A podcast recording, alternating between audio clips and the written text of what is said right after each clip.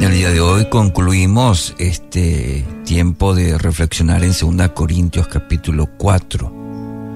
El versículo, con el versículo 18 dice, así que no miramos las dificultades que ahora vemos, en cambio fijamos nuestra vista en cosas que no pueden verse, pues las cosas que ahora podemos ver pronto se habrán ido pero las cosas que no podemos ver permanecerán para siempre.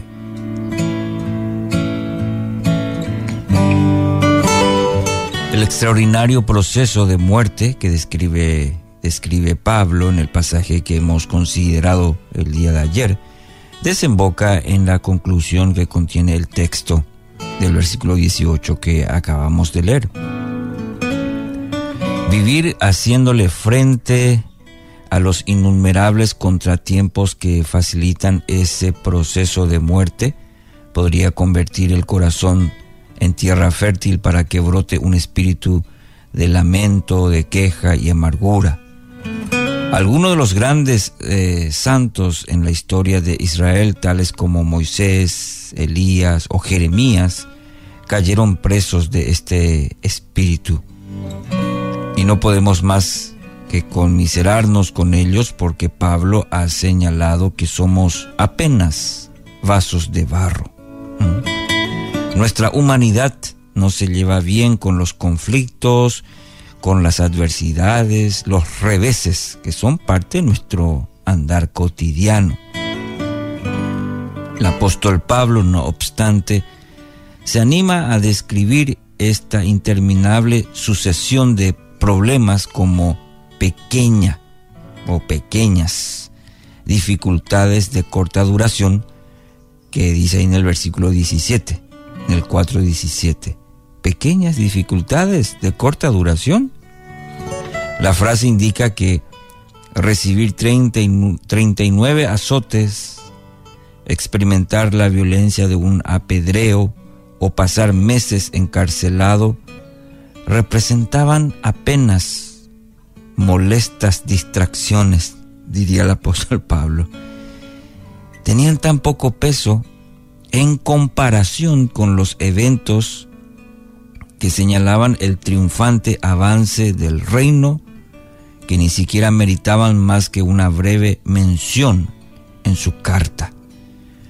Nosotros, bueno, nosotros sin embargo, que conocemos de primera mano los devastadores efectos por ejemplo, de un asalto, un despido, una larga batalla con una enfermedad, o las injusticias y la marginación que resultan de confesar ser seguidor de Cristo, nos sentimos algo desconcertados ante la aparente liviandad de Pablo, si comparamos.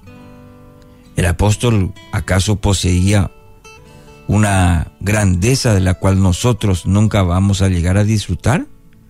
¿Acaso reposaba sobre su vida, la del apóstol Pablo, una cuota de gracia mayor a la que nosotros podemos acceder? Y mi querido oyente, la sencilla respuesta radica en la óptica del que sufre. Pablo no miraba lo que se veía, como dice el texto, el versículo 18 sino lo que no se veía. Lo que se ve resulta deprimente. En el mejor de los casos, basta con mirar un rato el noticiero esta mañana, escuchar un noticiero para sentirse completamente desanimado por el entorno eh, en el que nos encontramos. ¿No es cierto? Pero Pablo fijaba la vista en otra realidad.